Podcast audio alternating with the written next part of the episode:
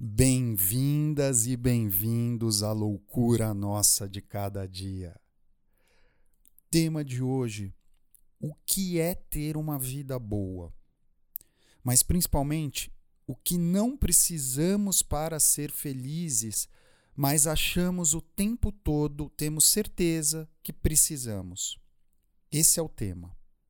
Mas antes, para quem está escutando a loucura nossa de cada dia pela primeira vez, meu nome é Guilherme Fati, sou psicanalista e nesse podcast tratamos das nossas questões humanas de maneira descomplicada a partir do método psicanalítico.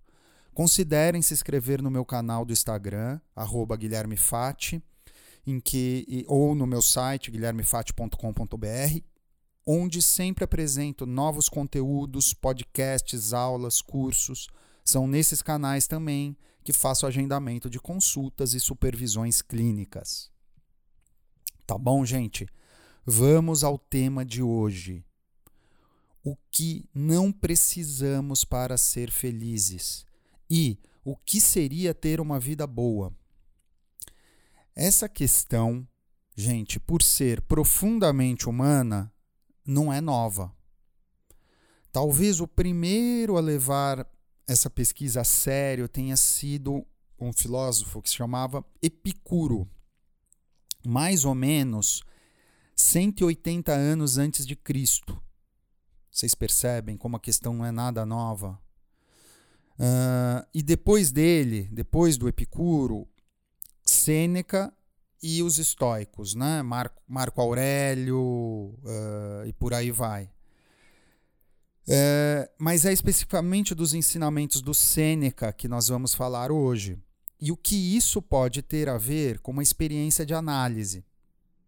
Né? O que isso pode ter a ver na nossa busca por uma vida que vale a pena ser vivida? Sêneca, gente, viveu num período uh, de mais ou menos 4 antes de Cristo até 65 depois de Cristo, tá? Uh, foi filósofo, foi senador em Roma, sobreviveu a Calígula. Calígula morreu antes de poder ordenar a morte do Sêneca, mas não escapou do Nero. Né? O Nero, uh, no auge da sua loucura, ordenou que o Sêneca se suicidasse. Tá? Uh, um detalhe é que Sêneca foi o tutor do Nero durante muito tempo, uma boa parte da vida do Nero, tá? É, mas então, Guilherme, o estoicismo e a psicanálise podem nos ajudar, afinal de contas, a ter uma vida boa, uma vida mais prazerosa? Talvez sim, gente. E vamos começar pela primeira lição dos estoicos. Vamos lá? O nosso sofrimento é estrutural, faz parte da experiência da vida e absolutamente nenhum de nós vai passar ileso por isso. Primeira lição, lição dura, né? É, sofrer, todo mundo vai sofrer em algum momento da vida, ou em boa parte dela. Ninguém escapa.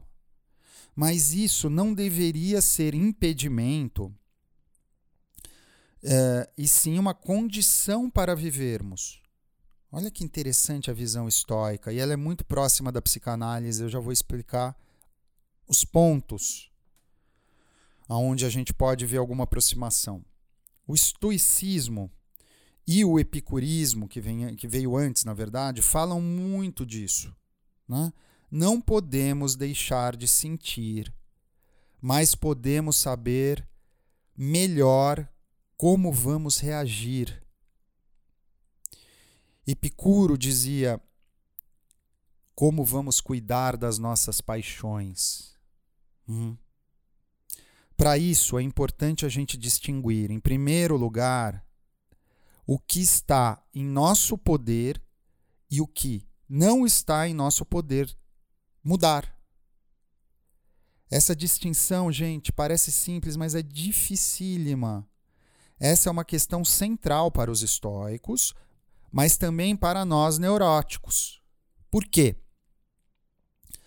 Nós, neuróticos, neurótico médio, tentamos realizar uma operação interessante, gente, que é tentar a qualquer custo mudar o que é externo e, na maioria das vezes, fora do nosso controle. Né? Então a gente tenta mudar o que é externo e que não está no nosso controle para não ter que saber do que é interno, do que é da nossa subjetividade e justamente onde poderíamos operar alguma mudança. Olha que operação impossível, né? De cara. Vocês estão me escutando, gente? Porque a encrenca começa aí.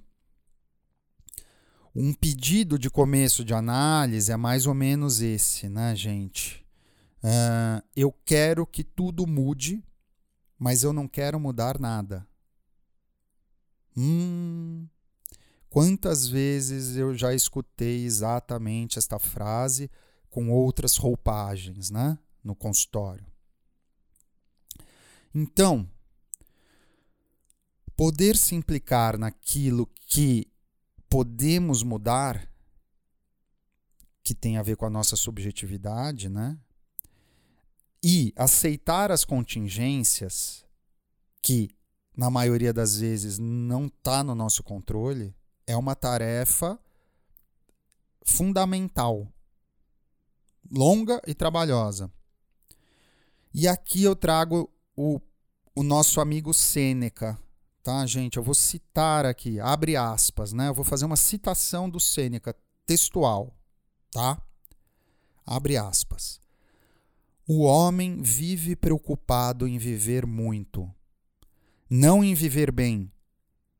Mas, na verdade, o viver muito não depende dele. O viver bem, sim.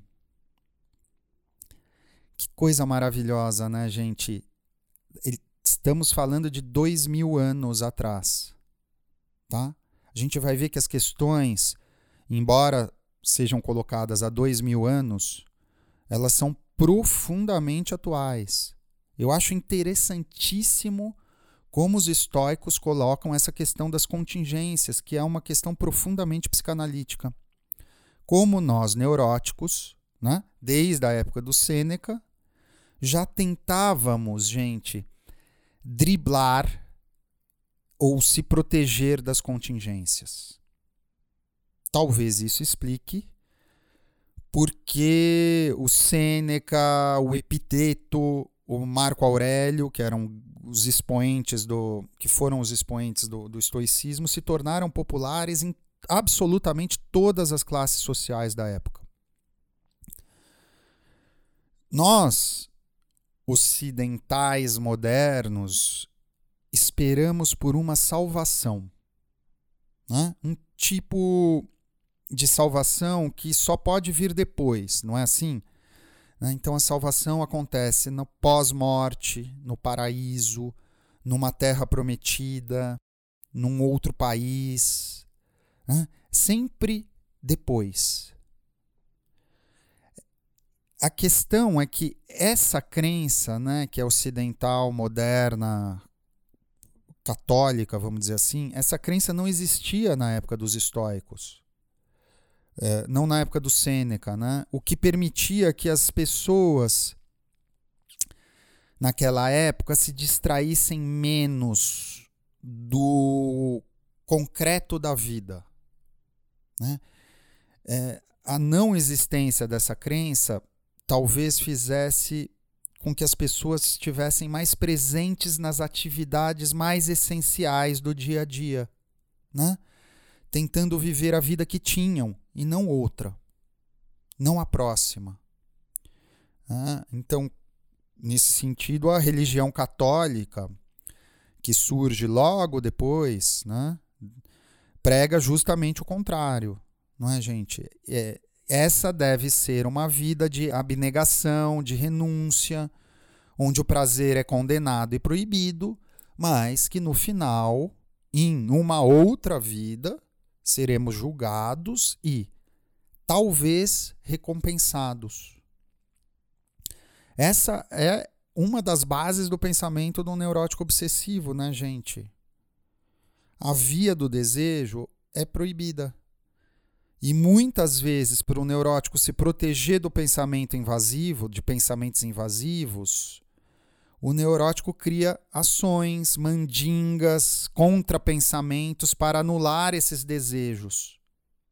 Você percebe? Chegar, eh, eh, por exemplo, a operação de fechar, eh, verificar se a porta está trancada 200 vezes, pode ser um mecanismo de proteção contra um pensamento invasivo. Olha que interessante. Freud percebeu isso em 1910, gente. Recomendo a leitura e a pesquisa do Homem dos Ratos, que é um caso belíssimo de neurose obsessiva é, relatado por Freud, tá bom? Mas vamos continuar um pouquinho, vamos avançar, gente. O fato de não apostar tanto num paraíso para além da morte permitiu que os estoicos colocassem uma outra grande questão. Um, um, outro modo de pensar muito interessante que é sobre a brevidade da vida. Eles tinham consciência que a nossa vida tem mais ou menos a mesma duração de um stories de Instagram. Né? Sêneca colocava isso o tempo todo em suas reflexões, gente, sobre a finitude, sobre a nossa finitude, a proximidade da morte, a iminência e a imprevisibilidade da morte. Mas ele colocava isso não como uma ameaça do tipo cuidado, você vai morrer e vai para o inferno na próxima vida. Aliás, o inferno não tinha nem sido inventado naquela época, gente. Não da maneira que a gente conhece hoje, tá? Então, a, a questão da finitude era colocada justamente para lembrar ou para nos lembrar da urgência do desejo a urgência de que a gente pudesse extrair algum prazer da vida agora. Algum prazer e também estar presente no desprazer. Jamais tentar ignorar o que a gente sente. Olha que interessante como a questão da brevidade da vida era colocada. Então ele dizia, né, o Sêneca dizia aos seus alunos e escrevia também para nos lembrar que podemos morrer a qualquer momento. Tá? Para que pudéssemos estar presentes em nossas vidas e na nossa morte. É? Sim. Ele chamou os amigos quando ele foi, quando ele recebeu a ordem de, de ter que se matar cortando os pulsos. Ele chamou todos os amigos para acompanhar a, a sua morte tá? É, era uma questão, aliás, é, quer dizer, ele recebeu esse. Era um privilégio, né? Não ser assassinado e ser condenado a ter que se matar. É, ele viveu a morte também, com a mesma intensidade. Olha, olha que. Né? E ele viveu isso na prática, não na, numa teoria filosófica apenas. Talvez por isso seja um, um, um grande exemplo até hoje, né? que pudéssemos extrair das coisas mais simples e prosaicas do nosso dia a dia um pouco de prazer. E não esperar um grande momento, um grande acontecimento que nos salvasse. Vocês percebem por onde passa uh, o, o, o pensamento estoico e como ele pode ser atual, né?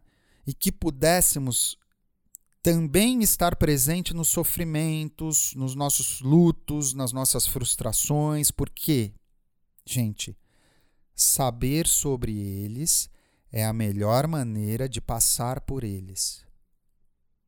Ou dito de um ponto de vista psicanalítico, o saber dá contorno ao nosso imaginário. Eu vou repetir, gente, porque eu considero isso fundamental. O simbólico é o que dá contorno ao nosso imaginário. Isso é importantíssimo. Vamos, vamos ver como Sêneca diz isso, tá? Poderia ser Lacan, mas foi Sêneca dois mil anos antes. Eu vou abrir aspas de um trechinho de uma carta que ele escreve ao seu amigo Lucílio. Em cartas, eh, eh, tem essas cartas do Sêneca ao Lucílio são, eu recomendo muito a pesquisa, tá? Vamos lá, abre aspas. Existem mais coisas, Lucílio, suscetíveis de nos assustar do que existem de nos derrotar. Sofremos mais na imaginação do que na realidade. Assim, algumas coisas nos atormentam mais do que deveriam. Algumas coisas nos atormentam antes do que deveriam. E algumas nos atormentam quando não deveriam nos atormentar. Fecha aspas. Gente, olha a maneira que ele diz, né? Dizendo de outro jeito, que é profundamente analítico, sofremos mais na imaginação do que na realidade. O problema é que a imaginação tem efeitos na nossa realidade. Olha que interessante como Sêneca percebeu que o nosso imaginário uh, tem um peso muito grande. Né? Que, trazendo um pouco para o método psicanalítico, isso coloca em primeiro plano a importância de sabermos mais sobre a nossa própria fantasia. Não é isso? A partir da qual existe uma marca né, da qual enxergamos o mundo. E o que podemos fazer a partir disso? Né? É uma questão primordial, tanto para a psicanálise quanto para os estoicos, já naquela época. E aqui eu quero colocar mais um dito do Sêneca, curtinho. Vamos lá? Abre aspas. Se você realmente quer escapar das coisas que o assediam, o que você precisa fazer não é estar num lugar diferente, mas ser uma pessoa diferente. Isso é o que Lacan, por exemplo, vai nomear como destituição subjetiva. Ou seja, a possibilidade de mudar de posição em relação ao nosso próprio sintoma. Eu tenho um exemplo que eu vou trazer aqui agora de um analisando que eu atendi, gente, há muitos anos. E, e foi muito interessante porque ilustra um pouco isso, né? Ele simplesmente não conseguia viver mais de três meses num mesmo lugar. Ele precisava mudar. Sempre. Mudar de casa, mudar de bairro, mudar de país, mudar de namorada. Mudar era um verbo nessa análise, para esse analisando, mudar era um verbo no imperativo. O verbo no imperativo é sempre uma encrenca. Ele mudava até a disposição dos móveis da casa toda semana poucas coisas era, podiam e eram mantidas na vida dele. O contato com a mãe, o emprego que permitia essas mudanças constantes e o analista. Essas as, eram as coisas que permaneciam. E eu atendi esse analisando, gente, sem brincadeira, em quase todos os continentes do planeta por telefone. Um belo dia, ele entrou no meu consultório numa rara sessão presencial. Ele se deitou no divã e me disse o seguinte: cansei de viajar e carregar meu sintoma na bagagem de mão. Hum. É? Ah, convidei ele, né? Sua análise começa agora. A análise, essa análise começou quatro anos depois, né? de uma série de mudanças que levavam sempre para um mesmo lugar subjetivo. Não é? Quando ele cansa, o verbo talvez possa sair do imperativo. Vocês escutam, gente? Como é importante e como a, o método psicanalítico pode ajudar aí, né? uh, uma mudança de posição em relação ao nosso próprio sintoma, que é não querer mudar o mundo. Né? Ele era alguém que estava no começo na posição de querer mudar todas as contingências do mundo e ignorar justamente aquilo que ele poderia mudar. É quase a base do pensamento epicurista ou estoico. Vocês me escutaram, né? Como é importante a nossa mudança de posição em relação ao nosso próprio sintoma. E que isso não tem nada a ver com uma mudança geográfica, né? Estar implicado naquilo que nos queixamos abre a possibilidade de colocarmos em bom uso o que temos. E aqui vai o último pensamento de hoje e talvez o mais importante para a gente poder, quem sabe, extrair algum prazer dessa vida.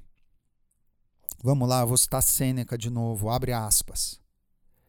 Nenhuma pessoa tem o poder de ter tudo o que quer, mas está em seu poder não querer o que não tem e alegremente colocar em bom uso o que tem.